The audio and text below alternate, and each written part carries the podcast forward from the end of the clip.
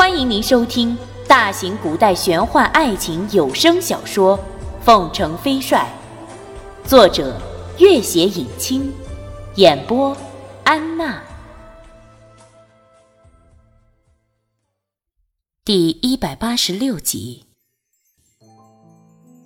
朱四怀见是君玉的坐骑，仍旧没有朱瑜的丝毫踪影，焦虑的道：“我四天前。”发现了二公子的汗血宝马尸体，看伤痕和劲道，是二公子自己杀死的，而且已经死了十几天了。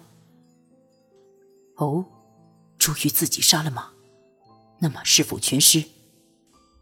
正是，二公子杀了马，又没有水，可是活不见人，死不见尸，想寻回他的尸骨都难。拓桑又看看大黑马被割掉了很多肉的尸体。朱玉没有死。朱思怀见他语气如此肯定，狐疑的看着他。那他，他一定和君玉在一起。我们得赶紧找到他们，再找不到他们，就真要死了。朱思怀不由得松了口气。好，我们继续寻找。此时，天空已经有了寥寥的星辰。拓桑精通历法，抬头仔细的看看星宿，又看看风的方向，前面已经快接近沙漠的边缘。也不知君玉他们为了寻找水源，是不是往正确的方向走了？朱四怀忽然大声道：“你看，前面有人！”夜色下，一个人骑了单峰的骆驼，正往这个方向而来。两人催马迎上去。驼背上的人满面尘沙，正是弄影先生。先生，弄影先生看着对面那个行销鼓励的可怕的男子，心一下沉到了谷底。拓桑，还是没有君玉的消息吗？拓桑摇摇头，眼神十分空洞。弄影先生手一松，拎在手里的一个袋子掉在地上，滚出几只甜瓜。那是他从两天前经过的绿洲那里带来的，指望着寻到了君玉，立刻就给他。不知他会开心成什么样子。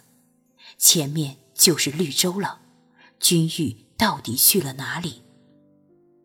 拓桑想起那匹黑马的尸体，忽然来了精神，心里涌起一股奇异的感觉，似乎君玉就在这附近。他看看弄影先生，立刻道：“先生，我感觉到君玉的气息了。君玉他们就在这附近，我们一定很快就会找到的。好，分散了找，一天后在这里汇合。这里已经快接近沙漠边缘了，既然有了消息，就一定能够找到的。”黄昏。天气阴沉的几乎要下雨一般，可是过了一会儿，风一吹，乌云又全部散去。不过吹来的风不再是干干的，刮起的沙也多了几分湿润。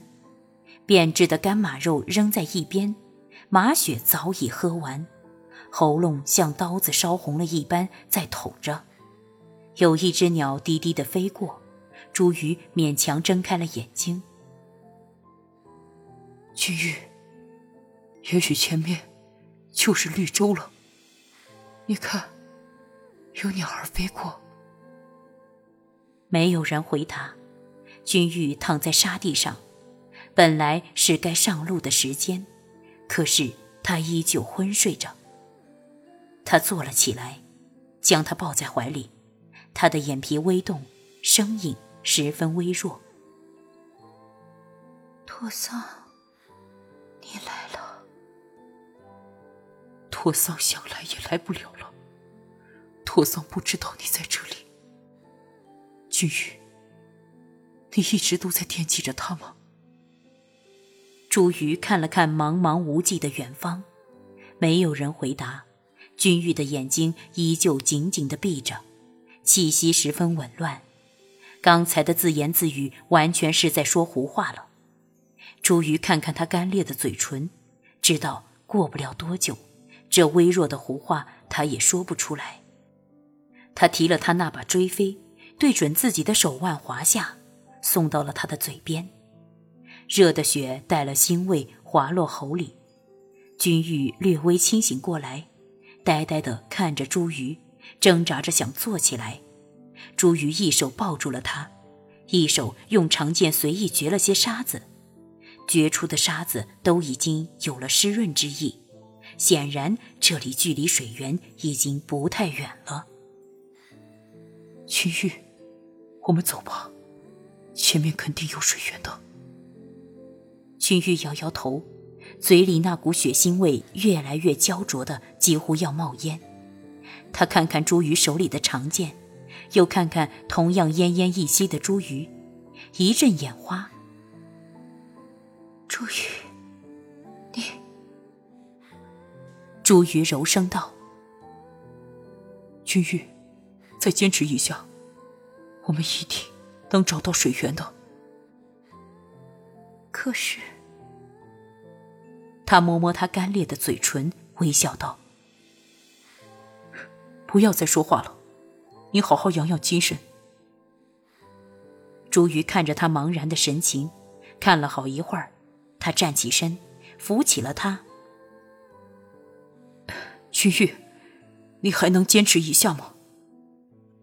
君玉勉强点了点头，看向他时，他微笑了起来。君玉，我们再试着往前走一走吧。君玉点点头，几乎是靠在他的胸口，一步一步的往前挪着，腿上灌满了铅块，一时慢慢散乱。君玉勉强又挪了一下脚步，又停下。朱玉。我们不走了吧？拓桑一定在找你，你要支撑着，等到他。君玉茫然的点点头。拓桑若找不到自己，一定会绝望发狂的。自己曾和他约定，等战争结束了，就会寻一个美丽的地方过快乐的日子。如今战争已经结束，自己和他却从此。天上人间了。两人往前又走了一段，然后停下。时间似乎已经完全凝固，饥饿早已变得毫无感觉，全然的焦渴，渴得让人每多活一秒都是残酷的惩罚。君玉，楚玉，我很想死，我想马上就死。他扶着他摇摇晃晃的身子，眼前一阵黑暗，搀扶他的手一松，两人同时倒在了沙地上。他的头一动不动地倚在他的胸口上，他伸手，抬都抬不起来了。君玉，你醒着吗？君玉，以后无论发生什么事情。我都不会和你作对，不会和你赌气，不会砍你、恨你了。啊，君玉，你要活着。啊，君玉，朱玉，我真是对不起你。朱宇再次勉力抓住了他的手。想开口，却看到他目光清然，迷糊中，他也心里一凛，笑了起来。君玉，这是回光返照吗？是吗？也许吧。君玉语音清朗，笑声如花开。我看见好多人。先生，舒姐姐，袁静，曼青，飞燕，他们都在等着我们呢。先生，先生就在前面，你看见没有？我好想念先生啊。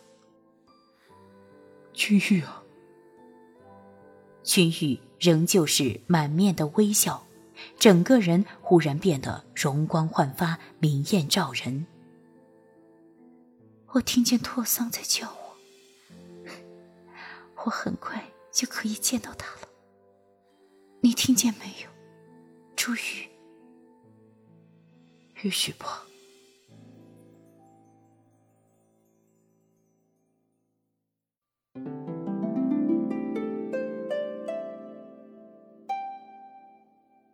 本集播讲完毕，感谢您的关注与收听。